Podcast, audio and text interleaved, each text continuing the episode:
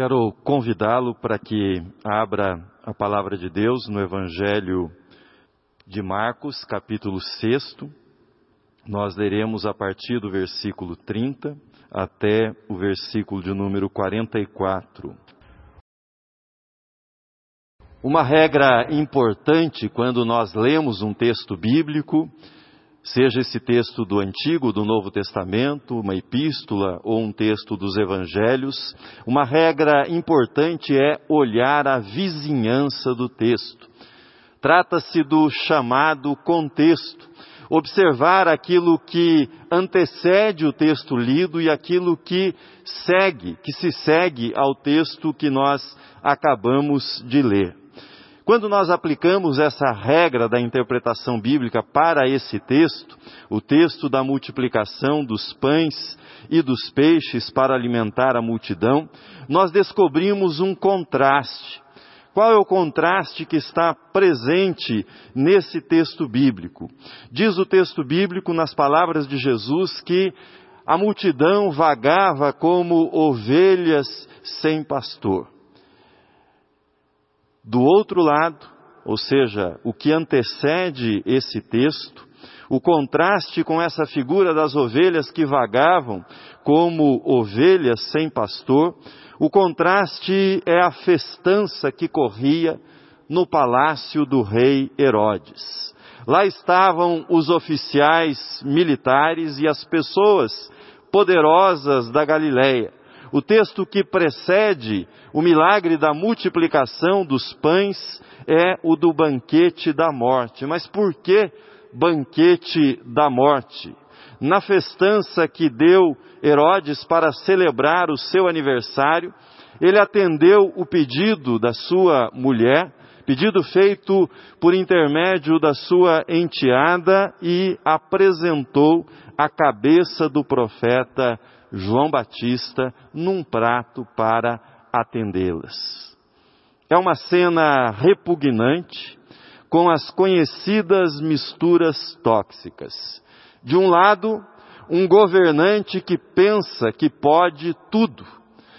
Do outro lado, palacianos, militares e civis que se tornam cúmplices de crimes porque não querem perder privilégios e influência. Outra regra importante, além dessa regra daquilo que está na vizinhança do texto, ou seja, do que antecede o texto, outra regra importante é a retomada do texto. Se esse texto que nós acabamos de ler, ele é continuação de algum outro texto. E quando nós aplicamos essa regra à leitura do texto, nós descobrimos que a multiplicação dos pães, quando essa, esse texto se desenvolve a partir do versículo 30, ele está retomando o texto bíblico que terminou no versículo de número 13 do capítulo 6 e trata do envio dos apóstolos em missão. Diz o texto no versículo de número 30: Voltaram os apóstolos à presença de Jesus e lhe relataram tudo quanto haviam feito e ensinado. Os apóstolos estavam sendo treinados por Jesus, treinados por Jesus para proclamar o reino de Deus. Eles foram enviados de dois em dois, sem pão, sem dinheiro, sem alforge, sem túnica de reserva, deveriam aceitar a hospedagem na casa que lhes fosse oferecida, não deveriam ficar mudando de casa em busca de melhores condições. Eles pregaram o Evangelho, expulsaram demônios, curaram enfermos e voltaram felizes. Eles queriam contar para Jesus o que eles haviam experimentado. E é nesse momento que Jesus faz a proposta para eles. É nesse momento que Jesus se dirige aos apóstolos, constatando que a agitação ao redor deles era grande, pois eram muitas as pessoas que procuravam Jesus. Jesus se dirige aos seus apóstolos, propondo-lhes que eles se retirem para um lugar deserto, onde eles tenham tempo para conversar e onde eles possam descansar e assim refazer as suas forças. À luz dessa passagem, eu quero compartilhar com você duas coisas importantíssimas que Jesus nos ensina nesse texto da multiplicação dos pães e peixes para alimentar a multidão. E essas duas coisas que eu destaco para você são as seguintes: com Jesus continuamos aprendendo sempre. Com Jesus continuamos aprendendo sempre. Por que afirmo isto? Pela seguinte razão: os discípulos tinham acabado de voltar de um estágio prático, como eu acabei de explicar para vocês. Eles haviam visto o Evangelho funcionando na prática, o Evangelho funcionando na vida das pessoas. Essa era a experiência que eles haviam tido com o envio. E quando haviam acabado de voltar, eles ganharam uma aula extra com Jesus. É encorajador e é estimulante saber que Jesus jamais deixa de nos ensinar, principalmente quando nós temos consciência que a vida é dinâmica. A cada dia, novos desafios são apresentados e as respostas, as respostas de ontem foram boas para ontem, mas os desafios de hoje pedem respostas para hoje, para esse dia que nós vivemos. Num mundo de mudança permanente, é muito bom é confortante saber que nós temos um mestre que nos ensina continuamente, que nos ensina permanentemente, que nos ensina dia a dia. As respostas religiosas muitas vezes ficam petrificada, petrificadas com o passar dos anos, mas a espiritualidade, a espiritualidade da caminhada de discípulos e discípulas com Jesus, ela se atualiza permanentemente diante de novos problemas e desafios. Ela é dinâmica. Eu e o reverendo Roberto Mauro tivemos um colega no seminário em Londrina, onde nós estudamos, e esse colega, certa vez, apareceu na sala de aula com um trabalho completamente diferente daquilo que o professor havia pedido. E depois de apresentar o trabalho, o professor se dirigiu a ele na hora da avaliação e, num tom ríspido, com alguma irritação, o professor lhe disse que aquele trabalho que havia sido apresentado não era o que havia sido solicitado. E o aluno, com atitude típica de aluno, querendo esquivar-se, dirigiu-se ao professor nos seguintes termos: Então, professor, eu terei de ir a campo novamente, terei de fazer uma nova pesquisa. Quando leio esse diálogo de Jesus com os apóstolos, essa lembrança dos tempos de seminário me vem à mente e pela seguinte razão. Os discípulos já tinham passado na primeira fase do treinamento e tinham ido muito bem nesse treinamento. Não é sem base afirmar que estavam confiantes quando eles veem o dia terminando e que Jesus continua ainda ensinando as pessoas que compunham aquela multidão, eles chegam para Jesus e, com certa segurança e sensatamente, eles dão uma dica para o Mestre, dizendo: melhor liberar as pessoas para que tenham tempo de no caminho comprar alguma coisa para que possam se alimentar.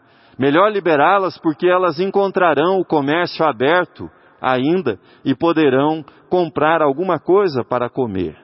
Chega então a surpresa. Jesus se dirige a eles dizendo: Vocês vão alimentar essas pessoas. Na cabeça dos apóstolos, na cabeça dos apóstolos seria perfeitamente natural perguntar: será que eu perdi essa aula? Será que eu faltei nesse dia em que Jesus falou sobre como alimentar uma multidão? Será que eu perdi algum conteúdo? Será que eu estava desatento quando ele ensinou isso? Será que eu terei de ir a campo e, faz, e terei de fazer uma nova pesquisa? Na pedagogia do mestre dos mestres, nesse episódio da multiplicação, dois elementos se destacam. Primeiro, a intimidade, e segundo, a flexibilidade. Jesus foi com eles para um lugar à parte, lugar onde ele pudesse estar com eles e ouvir cada um dos seus apóstolos. Jesus não nos ensina de modo impessoal, de modo distante. A vida cristã, mais do que um aprendizado sobre Jesus, é um aprendizado com Jesus. No dia a dia, ao lado de Jesus. Nós somos chamados para a vida de comunhão com Jesus. Somos ramos ligados à videira. E Jesus, nessa passagem do Evangelho de João, ele diz: sem mim nada podeis fazer. Flexibilidade é o outro elemento de destaque. As coisas aparentemente não saíram como haviam planejado. Que fazer? Reclamar, ficar frustrado, decepcionado, irritado? Não. A flexibilidade nos ensina que temos que aprender a estar com Cristo e aprender a estar em Cristo em todas as situações. Um problema pode ser olhado quando nós estamos em Cristo, ligados a Cristo, pode ser olhado e deve ser olhado de diferentes ângulos, diferentes perspectivas. E diante disso, devemos agir em sintonia com o coração do nosso Mestre, com o coração de Jesus. A primeira questão desafiadora nesse texto é esse espírito aberto ao aprendizado permanente. No reino de Deus, eu e você, no reino de Deus, todos nós seremos sempre alunos, sempre aprendizes. Essa, esse é o desafio permanente. A segunda questão que nos desafia diante dessa passagem da multiplicação dos pães e peixes para alimentar a multidão, o segundo desafio é: com Jesus continuamos servindo sempre. Com Jesus continuamos servindo sempre. Na sexta-feira, dia 9 de julho, nós celebramos o dia do diácono e da diaconisa em nossa igreja, IPI do Brasil. O ministério diaconal é um chamado permanente ao serviço. É um serviço que não está dissociado, separado do ensino de Jesus. Jesus não tratou a multidão como um mero grupo de pessoas carentes que precisavam de pão. Ele ocupou o dia inteiro ensinando a multidão, e diz o texto, ensinando muitas coisas para as pessoas que compunham aquela multidão. Edgar Morin pensador francês que completou no último dia 8 de julho 100 anos, ele faz a seguinte afirmação sobre a condição das pessoas que vivem na pobreza e o tratamento que é dispensado a essas pessoas. Morin assim escreve: a pobreza é bem maior do que a pobreza, ou seja, no essencial, ela não pode ser calculada nem medida em termos monetários. O problema da pobreza é mal avaliado em termos de renda. é sobretudo de injustiça que sofrem os pobres, que diante da desnutrição, da doença, estão desarmados, como são carentes de respeito e consideração. Carentes de respeito e consideração. A multidão não tinha apenas a carência de pão, eles tinham carência de tratamento digno. Não eram somente estômagos vazios esperando por comida, não. Eram corações famintos por sentido, famintos por significado, eram almas indagando as razões das injustiças, eram mentes que tinham sonhos, que tinham projetos, que tinham propósitos para a vida, e Jesus entendia exatamente isso nas pessoas que compunham aquela multidão. Eram seres humanos e foram tratados por Jesus como seres humanos. Tentar ensinar alguém que está com o estômago vazio é crueldade, é insensibilidade, sem dúvida alguma. Porém, reduzir uma pessoa ao vazio do seu estômago é desrespeito à dignidade humana, é desconsideração ao ser humano. Dito isto, Jesus nos ensina a servir sempre. A servir sempre, e eu faço nesse texto alguns destaques sobre esse desafio de servir sempre. Primeiro deles, servir com o que temos. Diante do espanto dos apóstolos, Jesus perguntou-lhes: Quantos pães tendes? E de ver. E diz o texto: E sabendo eles, responderam: cinco pães e dois peixes. Esse é um princípio importante quando nós servimos o próximo, quando nós servimos em nome de Jesus Cristo. Princípio importante é saber aquilo que temos. O que é que temos?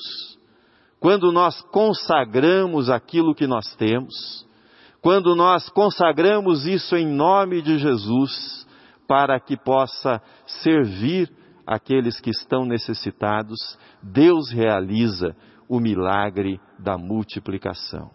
Deus não nos pede aquilo que nós não temos, mas que apresentemos aquilo que nós temos. Segundo, segundo aprendizado, não só Deus multiplica aquilo que é consagrado para servir ao próximo, aquilo que temos é consagrado para servir ao próximo, nós devemos servir com o que temos e devemos servir com organização. Em seguida, Jesus ordenou que a multidão fosse organizada em grupos de 100 e de 50 pessoas. A multiplicação não dispensa organização, não dispensa trabalho. Com organização, o pouco se multiplica e se torna suficiente, mas com desorganização, o muito, a abundância, se dissipa e será sempre insuficiente. Agir com o coração não significa agir sem organização. O objetivo da organização é o atendimento de todos que ninguém tivesse demais e que não faltasse para outras pessoas. Os apóstolos, alunos de Jesus, entenderam essa lição, pois quando nós avançamos na leitura do livro de Atos dos Apóstolos e chegamos ao capítulo 6, e lá está escrito que as viúvas dos helenistas começaram a reclamar porque elas estavam sendo esquecidas na distribuição diária do pão. Os apóstolos instituem o ministério diaconal para que o ministério diaconal possa cuidar daqueles que fazem parte da família da fé. Terceiro, devemos servir com o que temos, devemos servir com organização e devemos servir com gratidão. Tomando Jesus os cinco pães e os dois peixes, erguendo os olhos ao céu, os abençoou e partindo os pães, deu aos discípulos para que os distribuíssem, e por todos repartiu também os dois peixes. Todos comeram e se fartaram. E ainda recolheram doze cestos cheios de pedaços de pão e de peixe. Podemos assumir a atitude de ficar lamentando e dizendo que o que temos é pouco, ou podemos imitar Jesus. Podemos imitar o Mestre e agradecer pelo que temos em nossas mãos. Podemos censurar aqueles que estão ao nosso redor, ou podemos dar graças a Deus pelo que temos em nossas mãos e confiar. Confiar que quando Deus nos dá um desafio, Ele se responsabiliza pela provisão pela multiplicação. E quando a provisão que temos em mãos, quando ela parece absolutamente insuficiente, com o coração cheio de gratidão, com os olhos levantados ao céu, o milagre da multiplicação se realiza. Com sua atitude, Jesus nos ensina que se não soubermos agradecer os recursos que nós temos, jamais veremos a multiplicação destes recursos. O pouco com Deus sempre é multiplicado, mas o muito sem Deus nunca é suficiente. O muito sem Deus se esgota rapidamente não dá para nada. Quero terminar listando alguns desafios. Desafios de contextualização que nós temos diante de nós, à luz do tema desse mês, Tive Fome, e do texto que acabamos de examinar. Quais são os desafios? Primeiro, o desafio da humildade para aprender como podemos servir melhor no contexto em que vivemos hoje. As respostas de ontem podem ser incríveis para o dia de ontem, mas são respostas de ontem, não servem para hoje. Diante dos novos desafios, devemos ter em mente os princípios ensinados por Jesus.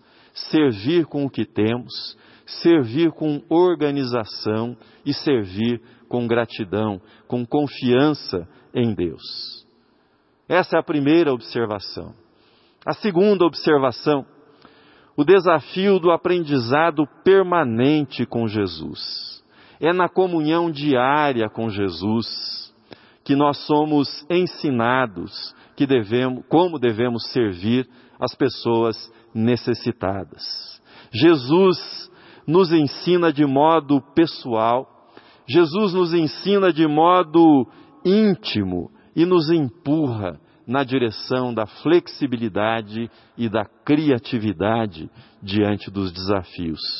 Jesus nos ensina a servir as pessoas por inteiro, a enxergar as pessoas como elas são, como seres humanos, pessoas que são e serão sempre maiores que as suas carências diante desse antigo e horroroso problema chamado fome, nós precisamos ouvir o desafio de Jesus. Que desafio? Dai-lhes vós mesmos de comer. Dai-lhes vós mesmos de comer. Nós ficamos assustados, nós ficamos amedrontados diante desse desafio, mas a companhia de Jesus, a presença de Jesus ao nosso lado, nos dá paz, nos dá confiança, nos dá alegria. Que Deus nos abençoe diante desse desafio. Amém.